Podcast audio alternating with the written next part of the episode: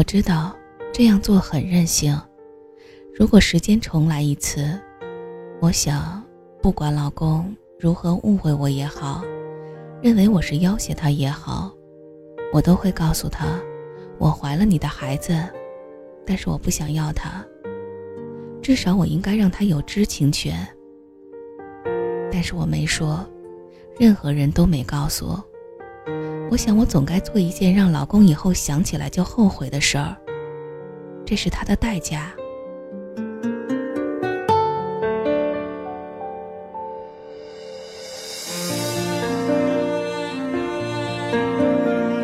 现在想想，那时的我是多无知啊！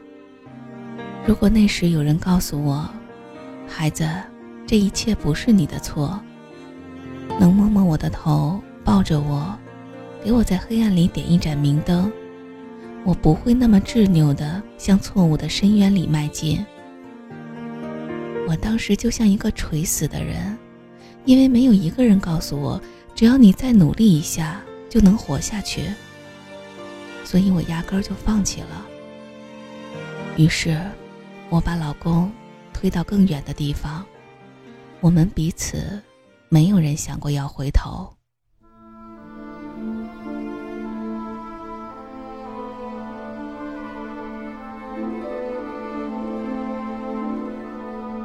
我上网查了关于做人流手术的一些资料，选择了一个口碑比较好的私立医院。在大夫的推荐下，我选择了一种对身体伤害最小的手术方式，说是能够在可见的情况下，用一种纳米软管的材料直接吸取胎囊，对子宫不会造成伤害。我那个时候感觉对老公恨到了极限，以至于对我身上的这个生命没有一点人情味儿。我无论如何都无法理解，为什么当时自己会那么狠心。或许我没有把她当做一个孩子，我认定那是一个不被爱的女人，情欲的种子。他只有一个多月，小到刚刚才到手术的指标。在约定的时间内，我一个人签了字。上了冰冷的手术台。尽管医生和护士都那么和蔼可亲地照顾我，我也没有感觉到丝毫的温暖。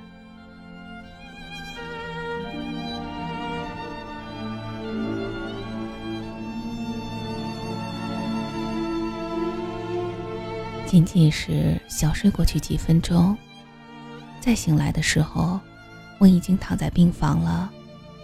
腰上、腹部上贴着上面布满了按摩仪器的暖袋，好像有无数只小手轻轻地捶着腰部，按摩着腹部。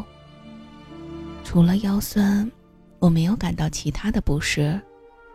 于是，在可以走动的时候，我就迫不及待地离开了医院，然后迫不及待地收拾简单的衣物。打车去了机场。我想，这个时间，和平应该已经回到了恩施。我说过，每当我需要关心、需要爱护的时候，他都在。我不管了。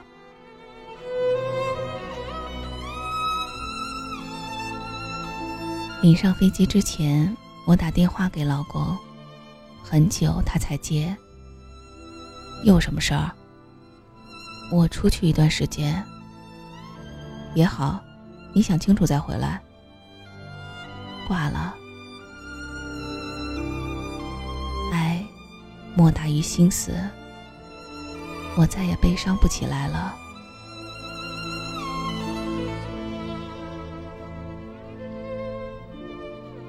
到恩时只需要一个多小时的时间。可是术后的不适感突然袭来，也许是因为出了医院便辗转奔波的原因。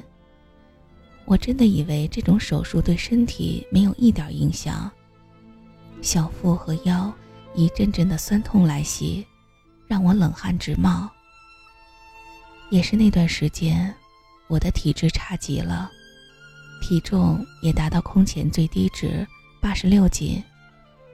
我是一米六六的身高，从前合体的长开衫像大袍一样挂在身上，头发胡乱的扎了一个半高不低的马尾。我必定已经是一个面色苍白、不修边幅的女人了。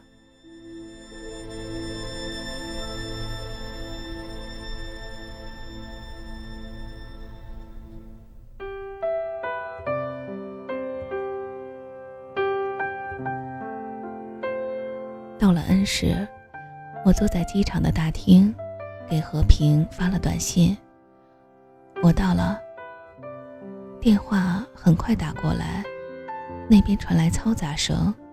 这个时间应该是在吃晚饭。在哪儿？机场。等着。没有多余的话，没有惊喜，也没有好奇。半个多小时以后，他赶来，纯色的圆领 T 恤，白色的亚麻短裤。耷拉着人字拖，那么阳光而又朝气的样子。我忽然意识到，我是不是应该好好打扮一下的？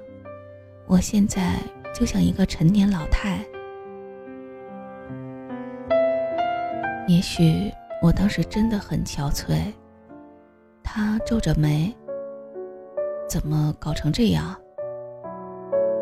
他一手托着我。一手拖着我的箱子走出去，去哪儿啊？我在他身后问。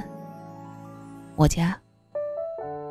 这世界如果有如果，如果一切重头，如果你在说你爱我，习惯了习惯了熟悉的温柔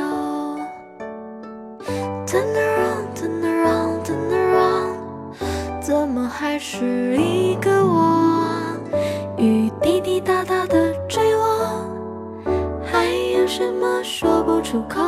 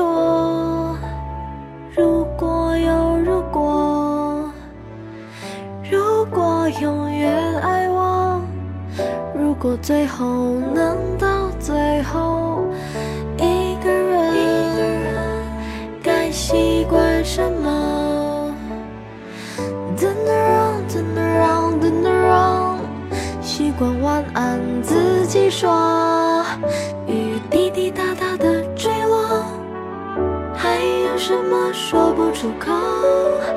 泪不停不停的滑落，习惯没有你的角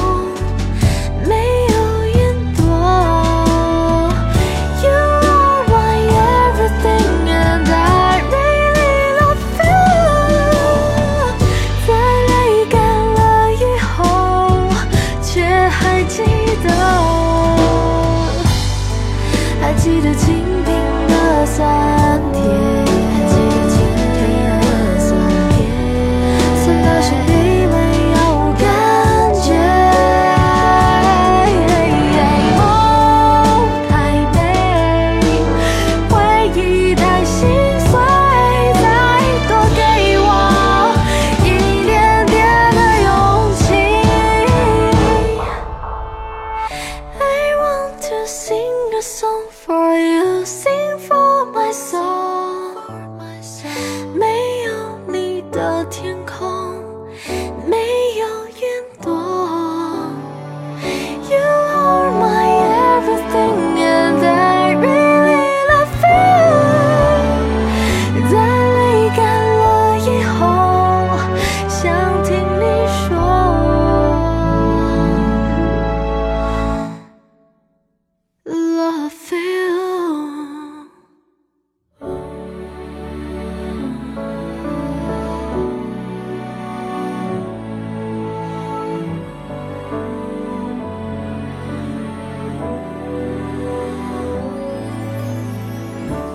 这世界如果有如果，如果一切重头，如果你还在，请说你爱。